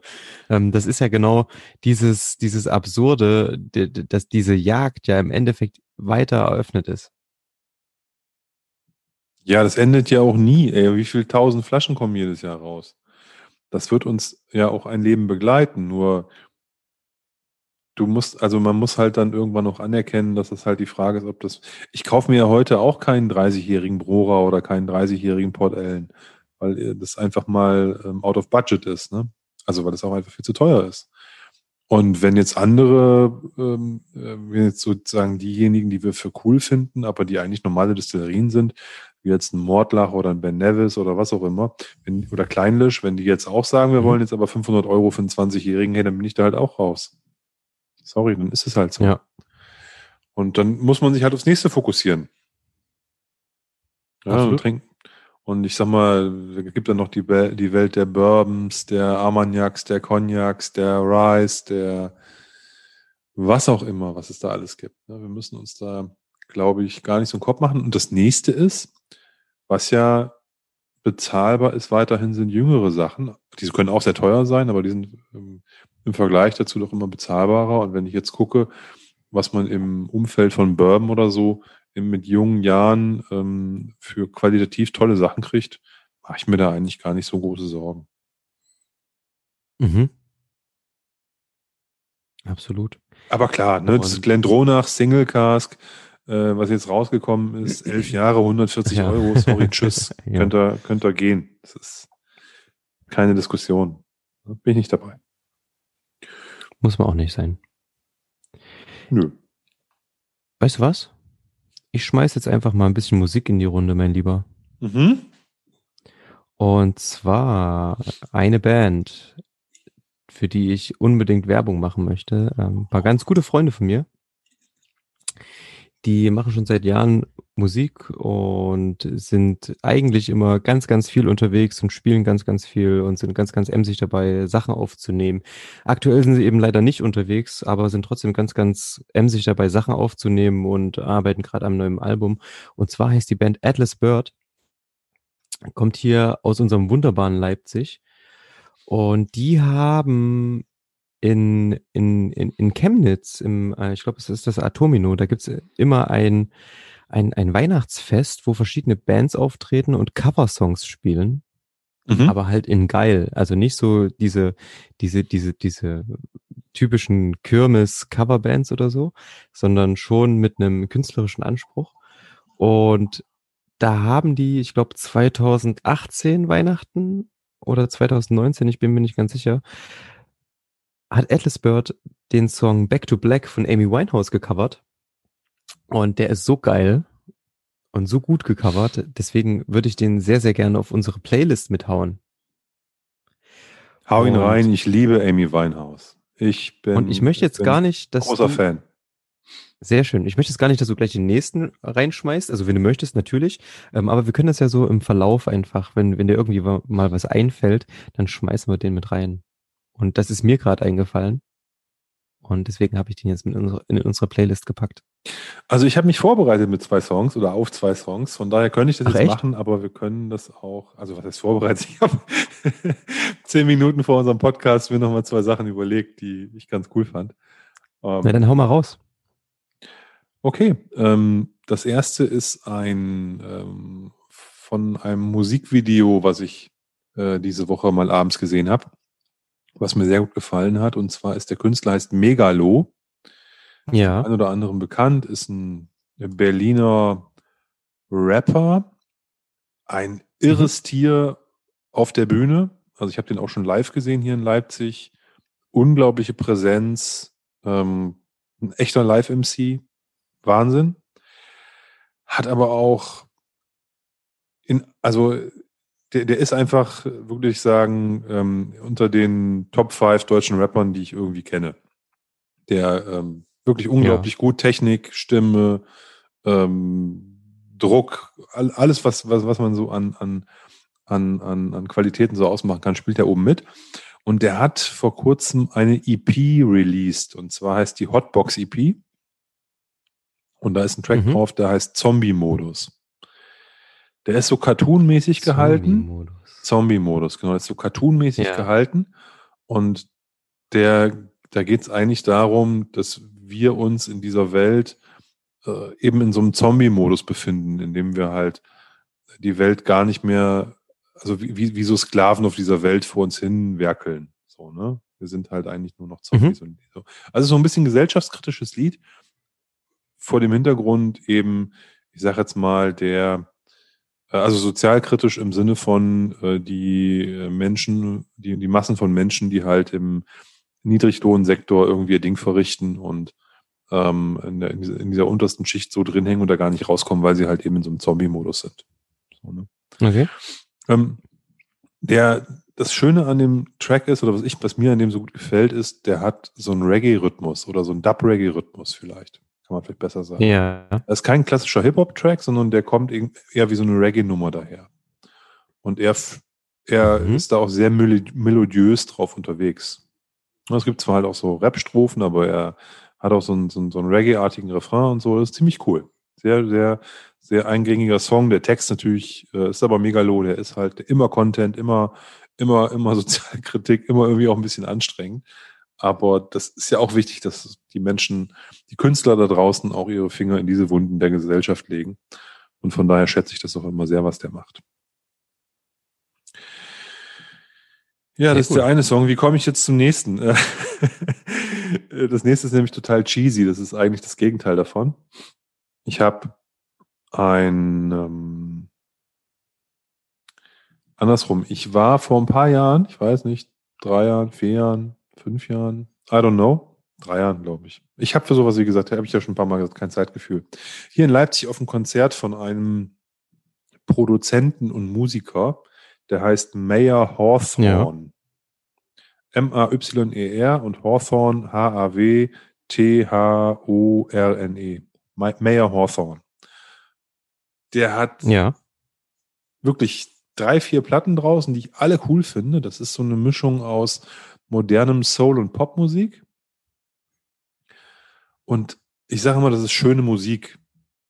Das ist so ein bisschen auch hier wieder ein Norweger hier. Wie heißt, das, wie heißt denn der nochmal? Erlendo, ja, sowieso. Nur ein bisschen souliger, ein bisschen beatiger, ein bisschen mehr nach vorne gehend, aber auch so ganz cheesy, ähm, zugekleistert, poppig, nett, nice. Kann man so richtig, so gute Laune-Mucke für den Sommer. Mhm. Richtig cool. Deswegen auch Ja. Im Kontrast habe ich gedacht, passt der. Ich hab, mir ist die Platte hatte ich heute in der Hand beim Aufräumen. Also ich habe mir das da, ich glaube, weiß gar nicht, ob ich es mir auf dem Konzert gekauft habe oder danach, weiß ich schon gar nicht mehr. Aber ich habe, nee, ich habe es mir auf dem Konzert gekauft. Ich habe das, glaube ich, sogar noch von dem signieren lassen. Ähm, ich hatte die Platte heute in der Hand, Die gelbe. die gelbe. Welche Platte war das? Die heißt äh, Where Does This Door Go? Okay, also ja. So grünlich ist die, glaube ich. Und da sitzt der und der hat irgendwie einen Vogel Ja, in der Hand ja, oder sowas. Coole Platte ist, glaube ich, Ja, ich weiß nicht, ob es seine letzte ist. Mhm. Ja, genau. Und ähm, Hammer, Hammer Album. Irgendwie, also für, ich glaube auch für so Musikfreaks, die so diese, das ist so, so fast schon in Richtung ähm, ähm, äh, Soul, aber es ist auch irgendwie sehr poppig und so geil gemacht. Und äh, da äh, der cheesigste Song, also es muss jetzt wirklich im Kontrast auch zu dem Zombie-Modus, brauche ich jetzt auch noch was, also wenn das die dunkle Seite ist, dann brauche ich jetzt auch die ganz, ganz helle. Und das ist der Backseat Lover, ich glaube der zweite oder dritte Song von dem Album, der ist mega. Backseat Ja. Lover, total gut. Ähm, wie gesagt, in, ich glaube in der Playlist darf man sowas machen. Auf dem, auf, dem, auf so, einem, so einem klassischen Sampler würd, würden die beiden natürlich gar nicht zusammenpassen. Aber da wir auch mehrere Songs haben und es alles eh wild durcheinander geht, finde ich, passen die auch beide gut drauf. Beide sind vom Sound her chillig, ne? Also der, der, der, der Megalo-Track durch dieses Reggae-Ding ist halt eigentlich ganz soundmäßig entspannt. Und der Mayer Hawthorne, der geht ein bisschen mehr nach vorne, aber ist durch diese Käsigkeit auch noch auch irgendwie eine entspannte Mucke. Das ist cool. Sehr, sehr gute, sehr gute Musik. Sehr cool. Mayer Hawthorne, kann Na ich komm, Ihnen nur empfehlen. Dann hau ich zum Schluss auch noch einen raus. Mayor Hawthorne. Ich habe ihn, ich hab ihn direkt hinzugefügt und ich habe gesehen, der hat äh, auch einen, äh, dieser eine Track auf dem Album auf jeden Fall war mit Kendrick Lamar. Und ähm, da, da, da freue ich mich auf jeden Fall, das, das mir mal anzuhören.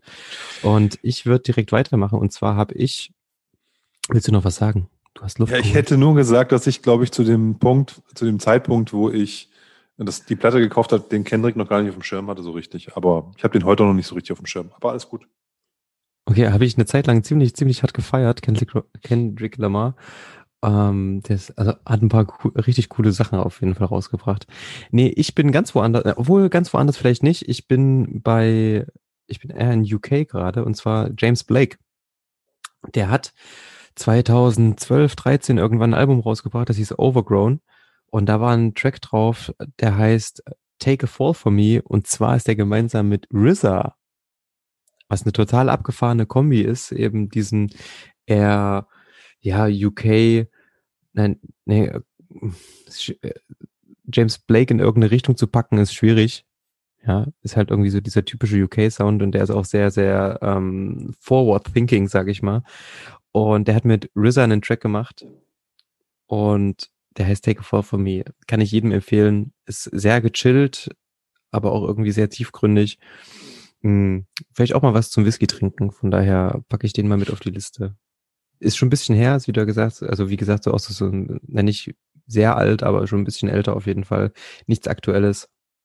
Finde ich aber sehr, sehr gut. Macht sehr, sehr viel Spaß. Das ganze Album ist cool, Overgrown. Zieht's euch rein, hört einfach mal. Und äh, mein Tipp noch für euch, um das Podcast-Erlebnis ein bisschen in die Länge zu ziehen, ist, wenn ihr die Songs jetzt hört, die wir euch hier ins Ohr flüstern, dann nehmt doch einfach mal Spotify, drückt auf Pause, denn Spotify merkt sich zum Beispiel, wo ihr den Podcast stoppt und dann haut ihr die Songs rein, hört die kurz und dann kommt er einfach wieder zurück. Und in diesem Sinne, willkommen zurück. Ja, in, äh, da sollte man vielleicht dann in Zukunft das wirklich ein bisschen besser verteilen, dass man die nicht dann alle auf einmal hören muss. Aber das können wir uns ja nochmal überlegen, wie genau. wir das machen. Ich, vielleicht noch einen Satz kurz zu, Riz, zu RZA, wer den nicht kennt. RZA, ähm, RZA geschrieben. Der ist der, ja, der Produzent, der Dirigent, das Mastermind hinter dem Wu-Tang-Clan, das musikalische Mastermind, der komplett für die Musik dort verantwortlich war, zumindest für die ersten, ich glaube, also für, für das erste Album und äh, für, für, die, für, die, für die ersten Soloalben von, von den einzelnen Clan-Membern. Und der auch als äh, Musikfilmproduzent dann nachher noch ein paar Mal in Erscheinung getreten ist und da einiges gemacht hat. Und äh, ein spannender Typ, ganz spannende äh, musikalische Sachen, die der, die der da treibt oder getrieben hat. Ich weiß gar nicht, ob der noch so viel macht gerade, aber The RZA, cooler Typ. Amen. Ja. Und jetzt kommen wir vom RZA zum Springer. ah, Kings der Überleitung. Kings der Überleitung. Sehr gut. Ja, zum Springer. Ich habe mir den gerade eingeschenkt, auf jeden Fall. Und weißt du, das ist so eine Flasche, da bin ich wirklich froh, dass ich sie habe. Und zu einem guten Preis gekauft zu haben, weil der wird gerade irgendwie schon wieder verscherbelt für, keine Ahnung, obwohl, es geht schon wieder. Der, der, der wurde in der letzten Woche für 120 Euro verkauft teilweise, was total überhaupt keinen Sinn macht. Und inzwischen ist er, glaube ich, wieder bei irgendwie so knapp 90 angelangt. Selbst das ist noch ein bisschen viel, wenn man überlegt, dass die zuletzt immer für 65 weggegangen sind, die 12er Springer fast stark. Ähm und der ist echt cool. Also ich habe letztens mal ein Sample probiert, beziehungsweise nur ein Glas. Und da habe ich mich echt gefreut. Ich glaube, ich hatte in einer unserer äh, Top 5 des Jahres Reviews, die wir Anfang des Jahres gemacht haben. Ich weiß nicht, ob es Anfang dieses oder Anfang letzten Jahres war. Ja. Da war der Springer 12 in, mit einem Badge auch mit drin. Und mhm. da ist die, die Begeisterung, die ich für den hatte, war eben A, dass er mir von Anfang an gut gefallen hat und auch diese Journey durch die, durch, durch die Flasche mit den ganzen Veränderungen und äh, das ist einfach ein super tolles Produkt, unabhängig welches Batch. Wenn ihr einen geilen, wirklich einen richtig, richtig guten Whisky wollt, der irgendwie zwar auch nicht billig, aber bezahlbar ist, dann klappert irgendwie, guckt, guckt ein paar Homepages an, ist egal welches Batch, muss nicht das hier sein. 70 Euro und dann kann man sowas finden. Die sind alle gut, die sind alle richtig gut. Das ist wirklich. Und der hier ja. ist nochmal ein Tick weit, der hat nochmal vielleicht einen etwas anderen Twist, weil in dem zusätzliche Fässer drin sind, die normalerweise in den Zwölfer nicht reinkommen. Der Zwölfer ist normalerweise eine Mischung aus äh, Sherry, Ex-Sherry und Ex-Bourbon Casks. Genau. In der Vergangenheit gewesen und jetzt äh, hat man das ein bisschen aufgebohrt. Und äh, du hast vorhin ja schon mal ange, angeteasert, ähm, Port Casks sind mit drin und noch irgendwas, ne? Ja, also normalerweise sind es so 70% Sherry, 30% Bourbon. Und jetzt sind es 45 Sherry, 25 Bourbon, 25 Burgundy und 5% Port. Ja. Also schon eine krasse Mischung. Und das heißt nicht, dass diese, dass, dass der Whisky eben 45 Prozent der Zeit, 25 Prozent der Zeit, nee, natürlich ist der Anteil der Fässer alles, also alle Fässer sind Vollzeitreifung in eben diesen Fässern über zwölf Jahre, was schon krass ist, ne? Zwölf Jahre Sherry, zwölf Jahre Bourbon, zwölf Jahre Burgundy und zwölf Jahre Port. Und die wurden im Endeffekt zu, als Anteil so dann vermehlt und dann auf insgesamt 12.000 Flaschen gezogen. Paddy, sag uns noch mal bitte kurz die Whiskey Base ID. Die Whiskey Base ID lautet 168596. Danke, mein Guter. Ich finde das so cool. Danke, Paddy. Ein Traumnäschen. Ein echtes Traumnäschen. Da kannst du dich einfach nur wirklich, du kannst ohne Ende schnuppern. Also ich will den gar nicht trinken. Na, so weit geht meine Liebe zur Nase dann doch nicht. Ähm, aber nein, ich weiß, was du meinst. Das, das, das, heißt ja nicht, dass natürlich, dass ich nicht trinken will. Das heißt einfach nur, dass ich mich den ganzen, also das ist ein Malt.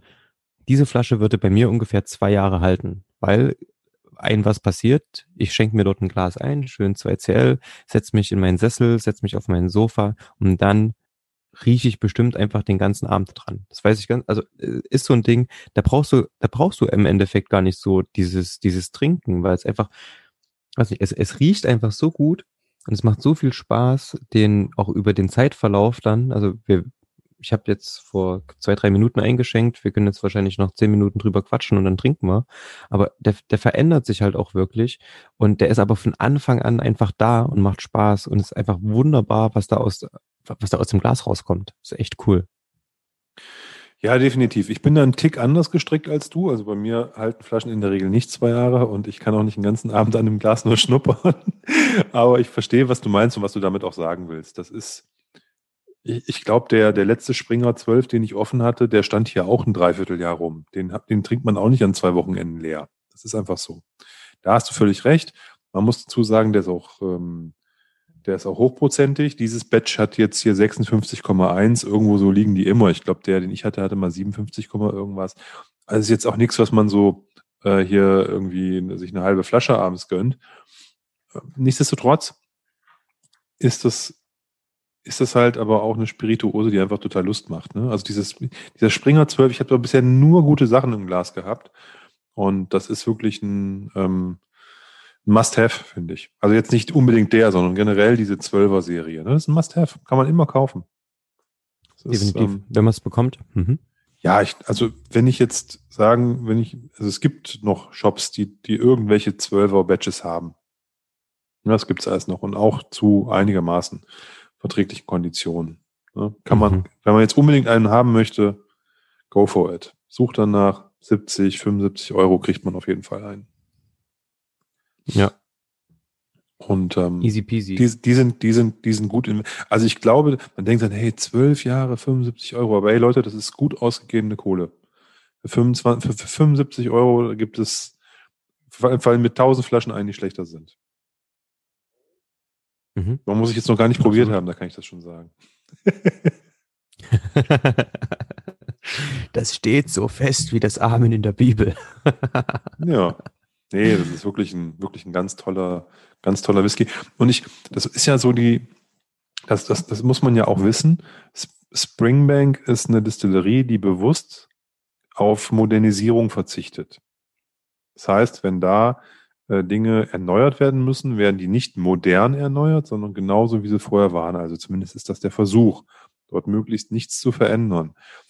Diese, diese, diese interne Hauspolitik führt dazu, dass die Whiskys halt sehr intensiv von, von ihrem Charakter sind und von ihrer Art her. Hat aber auch einen ganz ähm, empfindlichen Nachteil. Springbank kann nicht diese Modernisierungseffekte ähm, erzielen, äh, durch effizienter sein, durch mehr produzieren können, durch weniger äh, Manpower, die man braucht, weil die halt eben nichts automatisieren oder wenig automatisiert haben, weil die Distillerie eigentlich noch so läuft wie vor, keine Ahnung, 50, 60, 70 Jahren. Auf der anderen Seite musst du sagen, dass Springbank äh, eben unternehmenspolitisch nicht das Ziel hat, absolut, absolute Gewinnoptimierung ähm, zu betreiben. Die wollen eher geilen Whisky machen und die wollen einen Eindruck hinterlassen und die wollen eben ihre, ja, ihren Geschmack einfach in der Welt verbreiten und das ist halt auch geil. Nein, nein, also ich, so wollte das jetzt ja gar nicht, so. ich wollte das gar nicht kritisieren, Tim. Ich wollte nur sagen, das muss man sich vor Augen führen, wenn man ähm, auch vielleicht denkt, ey, der kostet ja irgendwie 10 Euro mehr als ein zwölfjähriger fast stark woanders. Äh, die haben dreimal so viele Mitarbeiter für das, was die produzieren, wie andere Distillerien. Die brauchen dreimal so viel Heads für ihren, für ihren ganzen, für ihre ganzen Prozesse, weil die eben nicht alles nur noch am Computer machen und äh, da, da Automaten laufen haben, sondern das ist großenteils Handwerk. Und das finde ich etwas, das schmeckt ja. man hier auch. Das ist im Glas, das ist in der Flasche ähm, die beschissenste Verpackung und das hässlichste Flaschendesign mitunter, was man sich so denken kann. Finde ich, ist ganz gruselig. Aber das verzeihe ich denen im, im, im äh, hundertmal. Ähm, das spielt gar keine Rolle für mich. Ähm, das, weil, die, weil der Inhalt halt so gut ist. Das muss man sich mal überlegen. Also der Karton von so einer Springwing-Flasche, der ist schlechter verarbeitet als eine Packung Balsenkekse. Das ist einfach so. Und trotzdem ist man denen um. darüber nicht böse. Äh, Im Übrigen, im Übrigen, äh, du sprichst wahrscheinlich gerade vom, vom, also kommt drauf an, ne? Also es gibt ja, ich glaube, der, der ab, ab, nee, also 12 Cast Strength hat diesen offenen Karton, wo du die Flasche siehst. Ja, aber die sind 5, ein bisschen besser, ja, ja. Die sind ein bisschen stabiler. Der, mh, der 15er, der ist ja in einem geschlossenen Karton. Ja, und das ist ein völlig normaler Karton. Also da ist nichts dran auszusetzen, außer dass er hässlich ist. naja, es gibt, ich habe Springman, ich hab, ich hab Springman Kartons, lieber Tim, wenn du den, da musst du unten das festhalten, damit die Flasche nicht durchfliegt und so, weil das also so dünnes, wabbeliges Zeug ah, ist. Das ja, ist halt, ja, ne, ich erinnere halt mich. Auch. Aber ja, gut, ich nee, erinnere also, mich. Ja. Ich wollte damit nur sagen, Design ist nicht alles. Wenn ein Whisky ähm, toll designt ist, wenn die Flasche toll ist, wenn da, ähm, wenn das Ganze auch optisch was hermacht, man ist ja, muss man ja ehrlicherweise sagen, auch, man, man trinkt ja auch mit dem Augen, nicht nur mit der Nase, sondern äh, man will ja auch was sehen, dann ist das schön, ist in dem Fall aber nicht notwendig, weil halt der Inhalt so geil ist. Das, also da, da bin ich denen noch nicht böse drum. So, ne? Dann sage ich mir, hey, ist halt so. Nicht schlimm. Ja? Mhm. Das ist halt für mich dann nicht so relevant. Bei, da, da, da, da, da gucke ich halt auch nicht so drauf, ne? weil ich weiß, die Etiketten sehen unmöglich aus. Ich meine, beim 12er ja. geht's noch, aber ich finde den 10er und den 15er, diese Farbtöne, da, da, also da fallen die Insekten tot von der Flasche, wenn die sich draufsetzen. Ne? Das ist halt. Ach komm. Ja, doch, finde ich schon. Aber gut, es ist Geschmacksfrage auch. Aber trotzdem, ich finde, ähm, das ist schon. Aber ich, das ist auch ein bisschen so, glaube ich, deren Style. Ne? So, wir investieren keinen Cent in das, in das Äußere irgendwie. Ja? Ähm, du hast gesagt, ist, äh, du hast gerade gesagt, ist für mich nicht relevant. Ich, ich pack jetzt einfach, ich bin einfach frech, ich pack noch einen Song auf die Playlist und zwar muss ich gerade sofort an den Track Lambo Lambo denken von Kitsch Creek mit Peter Fox und Trettmann. Und den habe ich jetzt einfach mal auf unsere Playlist mitgehauen. Der ist zwar ein bisschen strange, aber ich finde ihn so geil gerade. Der ist so gut und der macht so viel Spaß und den müsst ihr laut hören. Und wer ein bisschen auf ja, also in die Richtung Hip-Hop geht. Ähm, nehmt den Song nicht so ernst vom Text her. Ähm, Lambo Lambo, Kitschkrieg, ist geil. Ich muss ehrlich sagen, dass dieses Kitschkrieg-Album an mir bisher noch komplett vorbeigegangen ist. Ich habe mir das einmal angehört und dann nicht nochmal. Warum auch immer. Keine Ahnung. Okay. Machen wir weiter mit Springer. ähm, also wie gesagt, ja. die Nase ist Fang du mal an. Fang du mal mit der Nase an. Denn. Also ich finde, die Nase ist absolut schmeichelhaft. Die hat alles. Die hat einen leichten Rauch, die hat eine angenehme Süße, die hat Frucht, die hat ein bisschen Alter, die ist für, was hat der, 56? 56,1. 56,1 merkst du den Alkohol überhaupt nicht. Und auch hier wieder, ähnlich wie beim Kilkerran, passt einfach alles zusammen. Es sticht nichts raus. Es ist nichts irgendwie unterrepräsentiert. Es ist einfach ein Gesamtbild, wo ich mir sage, ja, ja, genau das. Das macht Spaß gerade. Das, also, finde ich total cool. Du hast alles dabei. Du hast eine, eine gewisse Süße, du hast eine Würzigkeit, du hast eine Frucht. Also, also es ist so ganz viel, was zusammenkommt. Und für zwölf Jahre finde ich den echt Hammer. Und jetzt trinke ich. Genau, und ich finde, ich muss dazu sagen, wenn, wenn man das jetzt noch ein bisschen weiter auseinanderklamüsert, dann finde ich selbst die einzelnen Komponenten, die der Tim gerade genannt hat, in sich auch nochmal vielschichtig und trotzdem harmonisch. Also bei der, bei der, bei der Frucht bin ich irgendwie bei Pflaume oder zumindest mit Pflaume habe ich gestartet. Jetzt, wenn ich dann rieche, habe hab ich ein bisschen mehr Kirsche oder ähm, irgendwie andere rote Früchte, die vielleicht sogar noch ein bisschen dunkler sind. Ähm, beim Rauch habe ich auch wieder so eine Kräuterigkeit, aber auch irgendwie eine, eine, eine, eine, eine ja. Rauchigkeit, die irgendwie so ein bisschen auch so ein ganz, ganz leichtes Feuer hat so und ähm, die, die, die, ich, ich habe Vanilletöne damit drin, ich habe diese, diese Süße, wo ich gar nicht weiß, ist das eine vanillige Süße oder ist es eine fruchtige Süße und das ist alles, also der, wie gesagt, der ist, ähm, der hat jede, jede einzelne Dimension, kann man, kann man sich nochmal drin verlieren hier von der Nase her. Ja, und du, bei der Süße ist es beides. Es ist eben vanillige Süße und es ist ein bisschen Frucht und irgendwie kommt ein bisschen Honig dazu. Obendrauf kommt, kennst du diesen, diesen rosanen Pfeffer, diese Pfefferbeeren, die kein Pfeffer sind, aber so einen Pfeffergeschmack ja. haben. Das ist da irgendwie mit drin.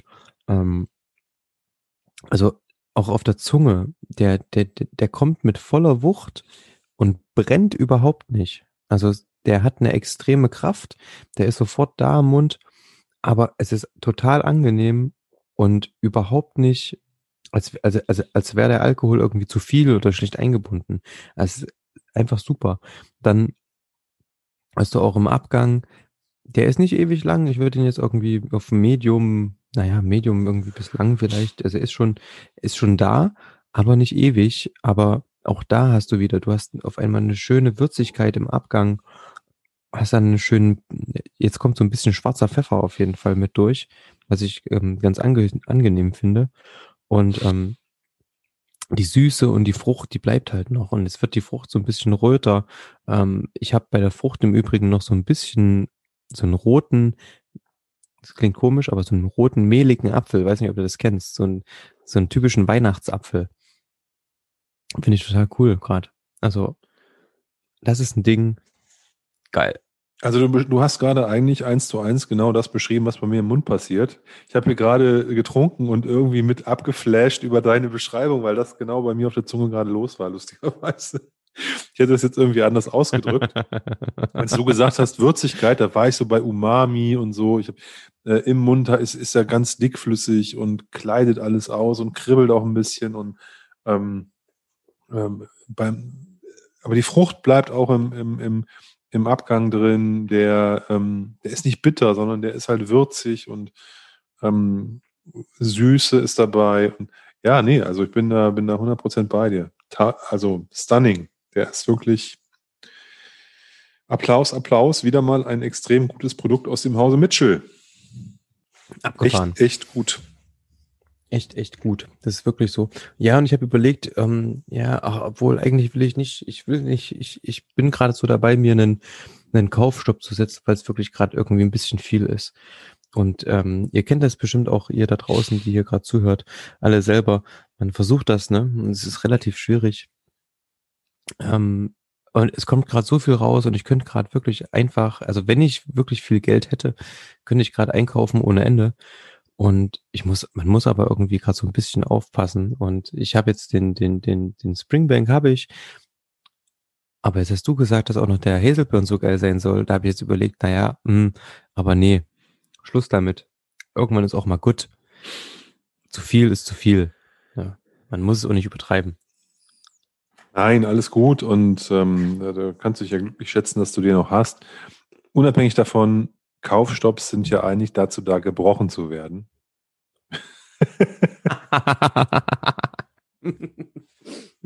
Amen. Ne? Also ansonsten, man legt sich das ja nur auf, damit man es auch wieder irgendwie brechen kann oder äh, da, da, da, da ablosen kann. Nee, ich finde, du hast natürlich völlig recht. Man kann nicht mehr als sich die Schränke vollhauen. Irgendwann, wer soll das alles irgendwann mal trinken? Also ich weiß schon wer, aber ähm, bitte alles zu mir, was ihr nicht schafft. Aber jetzt Spaß beiseite. Das ist auch mal sinnvoll, irgendwann zu sagen, jetzt ist mal gut. Aber du hast recht, es kommt extrem viel Zeug raus, das einen auch, auch reizt. Ich habe, das hatten wir jetzt noch gar nicht gesagt. Es gibt eine Ankündigung für den neuen Springbank Local Barley. Zehnjährigen, da soll 100% Oloroso fast ge gereift sein. Gab es bisher auch noch nicht. Sind natürlich jetzt auch alle jetzt schon heiß, wo gerade mal die Etiketten bekannt geworden sind. Ne? Soll bald kommen. Also es ist, ähm, es geht immer weiter. Es geht immer weiter und es wird immer wieder Flaschen geben. Den Hazelburn, den äh, habe ich total wirklich genossen. Ich konnte da die Finger nicht von lassen. Ne? Der hat halt diese, dem fehlt halt die Rauchnote in dem Sinne, was Rauch betrifft, aber er hat auch wieder diese Würzigkeit vom Fass die, die in so eine Kräuterigkeit auch wieder reingeht. Der ist auch super. Der ist ein bisschen süßer, ein bisschen süffiger, aber ähm, auch, ein, auch, ein, auch eine echt, echt richtig gute Flasche. Also kann man wirklich sagen, ähm, die, die Springbanks und die Hazelburns und die Kilcarrons, das ist alles richtig, richtig nices Zeug.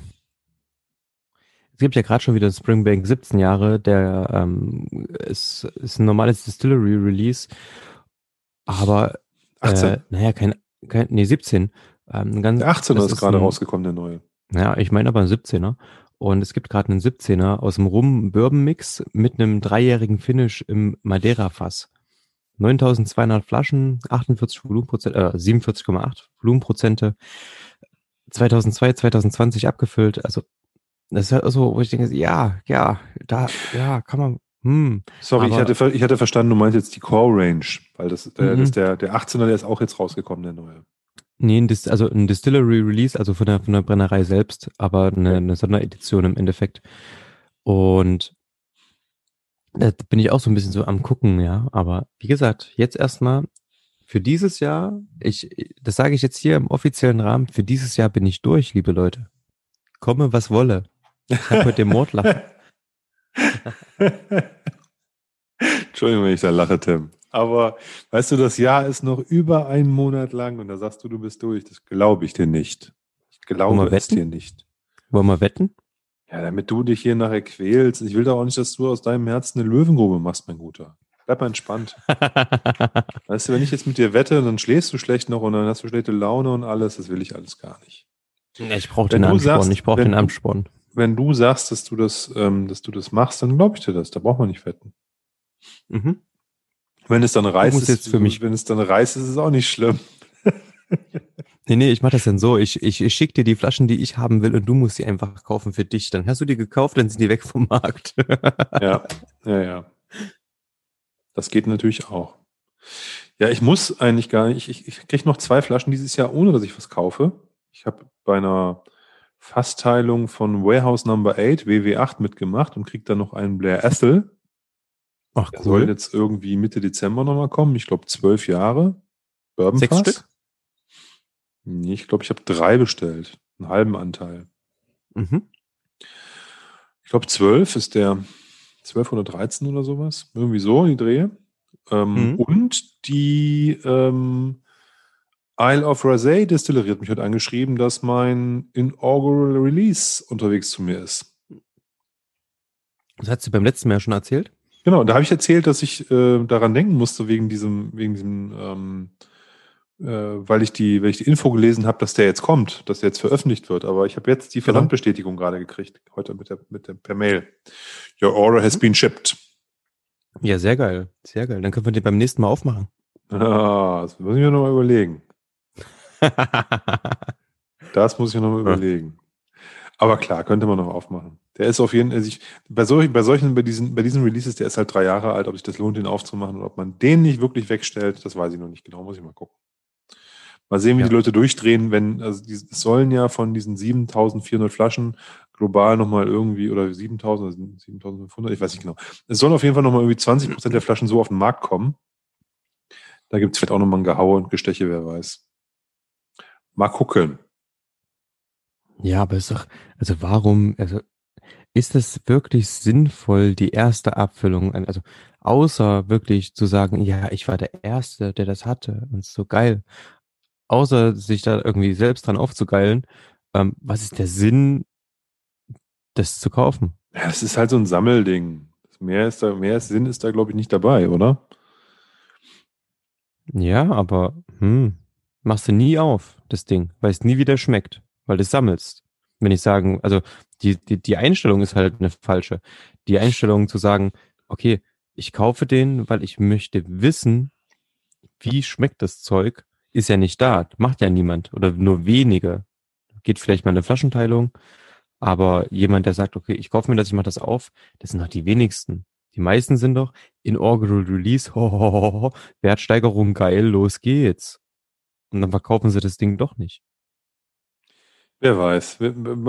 Ja, das ist halt so. Du hast dir die beiden Waterfords, die ersten gekauft. Die, da habe ich dann damals nicht gezuckt, weil ich das jetzt nicht so spannend fand. Jetzt gibt's Runde drei, glaube ich, und jetzt werden die schon reduziert vom Preis auf, auf 65 Euro. Habe jetzt schon zwei Shops gesehen, weil sie die nicht mhm. loswerden offensichtlich. Muss man halt mal gucken. Ne, es ist halt, diese erste Abfüllungsserie ist halt immer die, die, wo die Leute heiß drauf sind. Und danach wird's dann halt auch irgendwie ein Whisky, ein ganz normaler. Ne? Leider bei Daftmill nicht. Daftmill bleibt teuer, glaube ich. Aber das liegt daran, pass mal auf, Daftmill hat 65.000 Liter Produktionsvolumen im Jahr. Alle anderen, egal wer, egal wer gerade eine neue Brennerei aufmacht, hat mindestens das Doppelte, Dreifache, Zehnfache. 65.000 ist nichts. Also selbst 650.000 ist nichts im Vergleich zur Industrie. Ja, alles gut. Ich bin nochmal, halt Tim, du musst mich nicht, du musst, du musst mich ja nicht bekehren. Ich bin ja auch ein Daftmill-Fan. Ich finde es nur schade, dass es da nicht so ist, dass die Preise mal fallen. Ich, ich habe ja gesagt, ich, das wird noch teurer. Habe ich dir gesagt? In diesem Podcast vor einem mhm. Jahr oder so. Und es wird auch noch teurer werden. Je mehr Leute darauf aufmerksam äh, werden, ähm, desto, dass das geiles Zeug ist, desto mehr werden auch Käuferschichten angelockt, die bereit sind, äh, da äh, höhere Preise auszugeben. Und äh, die Anzahl der veröffentlichten Flaschen wird ja nicht steigen. Ja, und von daher wird es teurer werden. Nö. Ist meine. Andererseits Theorie. steigt die Anzahl der ja, aber die Anzahl der Flaschen im Umlauf steigt ja. Von daher könnte sich das dann schon legen, dass die Leute sagen, na gut, jetzt habe ich hier die 35. Flasche Darfbill. Ist ja doch nicht so schwierig, den zu bekommen. Könnte sein. Wer weiß. Wer weiß, wer weiß, wer weiß. Ich habe im Übrigens, ähm, ich habe für, mein, für meinen Blog mal wieder Zeit gefunden, jetzt am Wochenende, und habe da mal einen Beitrag geschrieben. Ich habe äh, eine, eine Flasche am Wochenende aufgemacht. Und zwar ein Old Pulteney aus dem Jahr äh, also 98 destilliert und 2011 abgefüllt von äh, Gordon MacPhail für La Maison de Whisky. Den habe ich irgendwann mal bei eBay geschossen. Nee, nicht eBay. In, einem, in irgendeinem Online-Shop. Ganz günstig bekommen. Habe ich mich ganz sehr gefreut. Halt altes Ding. Und den habe ich äh, für, für, für, für den Blog verkostet, gemeinsam mit dem Bunner Heaven, den deinwhisky.de gerade exklusiv abgefüllt hat, weil ich irgendwie dachte, die zwei passen von der, naja, von den Daten her, beides Bourbonfässer. Der eine zwar First Fill, der andere Refill, aber so beides extreme Küsten Malls, die nicht rauchig sind, passen extrem gut zusammen. Das war in der letzten Woche für mich so ein Ding, wo ich gemerkt habe, so, oh, das war cool, das war ein, so, naja, nicht Happening, aber das war so ein, so ein cooler Moment, die beiden irgendwie äh, zu, zusammen zu verkosten. Ich habe mich irgendwie innerlich gefreut, dass ich diese Idee überhaupt hatte, ähm, die zusammenzupacken. Und ähm, die haben auf jeden Fall beide Spaß gemacht.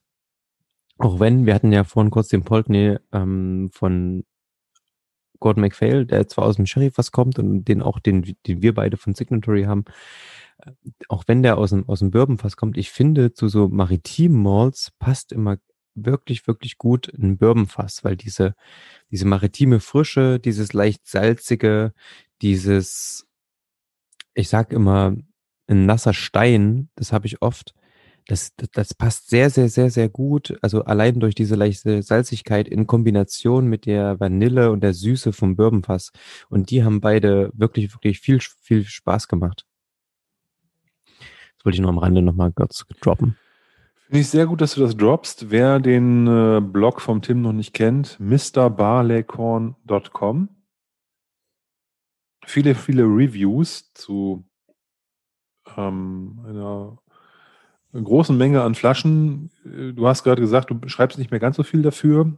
Du hast aber in der Vergangenheit ein bisschen mehr gemacht. Das ist ein ganz bunter Fundus an äh, verschiedensten Beschreibungen. Und der Tim hat auch, muss man auch sagen, eine, eine, eine tolle Feder. Also das liest sich alles sehr gut und es sind schöne Beschreibungen. Von daher kann ich das euch nur empfehlen, da mal in die Reviews reinzugucken. Ich wollte jetzt gar keine Werbung für mich machen. Ich wollte nur das nochmal von der Warte her sehen, was hat mich die Woche beschäftigt. Ähm, denn das war wirklich, beide Modes sind halt cool irgendwie gewesen. Ne? Ähm, du hast auf der einen Seite einen Bunner, der fast stark daherkommt aus dem Refill-Fass, auf der anderen Seite einen nicht fast starken ähm, Old Pultney, der aber im First Fill Bourbon fast lag. Und die kamen sich dann irgendwann so nah, ne? Über die Unterschiede irgendwie. Also das war, das war eine ganz, ganz witzige Geschichte. Und das sind so kleine Mini-Experimente, die dann äh, auch schon wieder Spaß machen. In der ganzen Whisky-Geschichte. Und die es auch irgendwo sind und es auch wert sind, dass wir diese ganze Sache irgendwie machen. Ja, definitiv. Und ähm, Tim, wenn du schon keine Werbung machst, dann darf ich das ja für dich machen. Von daher alles gut. Ähm, es, es, was das Thema Experimente betrifft, es gibt ja wirklich so viele Möglichkeiten, äh, kreativ mit dem Thema Whisky umzugehen. Und ähm, wir nutzen ja ab und an mal welche und von daher finde ich das immer gut. Ob es ein neues Line-Up, ob es äh, wie dem, bei dem Legic sozusagen verschiedene Abfüllungen aus der gleichen Distillerie sind, die dann rauskommen oder so. Ja, es gibt da so viel und das ist ja auch das, was uns dann immer wieder begeistert, dass man eben nicht nur sich immer eine Flasche kauft, die leer trinkt, sondern eben halt auch ein bisschen experimentiert, verschiedene Sachen sich anguckt, ähm, irgendwie mal eine Aktion aus irgendwas machen kann und so weiter und so fort. Und ähm, dadurch hat das Ganze eine extrem große Vielseitigkeit, auch wenn sich's größtenteils ja immer nur um eine Spirituose dreht, als bei uns nicht. Wir trinken ja nicht nur Single Malt aus Schottland, auch wenn der Fokus schon da drauf ist. Aber ja, so ist es halt. Jawohl. Und ich, witzig, jetzt am Ende der Folge, ich würde sagen, das ist jetzt das Ende der Folge. Ich habe euch vorhin kurz ähm, von diesem Strathmill 11 von Khan Moore erzählt, der gerade in den Online-Shop kam, Shop kam. Er ist jetzt ausverkauft. es hat halt überhaupt nicht lang gedauert. Das wusste ich sofort, ne? Schwarz wie, wie, wie eine schwärzer als Cola. Bam, weg das Ding. Abgefahren. Und damit Kinders, bin ich draußen. Kinders, ist die Welt nicht echt verrückt? In dem Sinne. Bleibt gesund, lasst es euch gut gehen, äh, genießt die äh, vorweihnachtliche Zeit. Ähm, äh, solange ihr schönes Wetter habt, nutzt das, geht ein bisschen raus, trinkt viel Whisky. Ähm, immer gerne auch mit einem Flachmann in der Tasche unterwegs sein, besser als ein Glühwein. Und ähm, ja, bye bye. Mach's gut, ciao.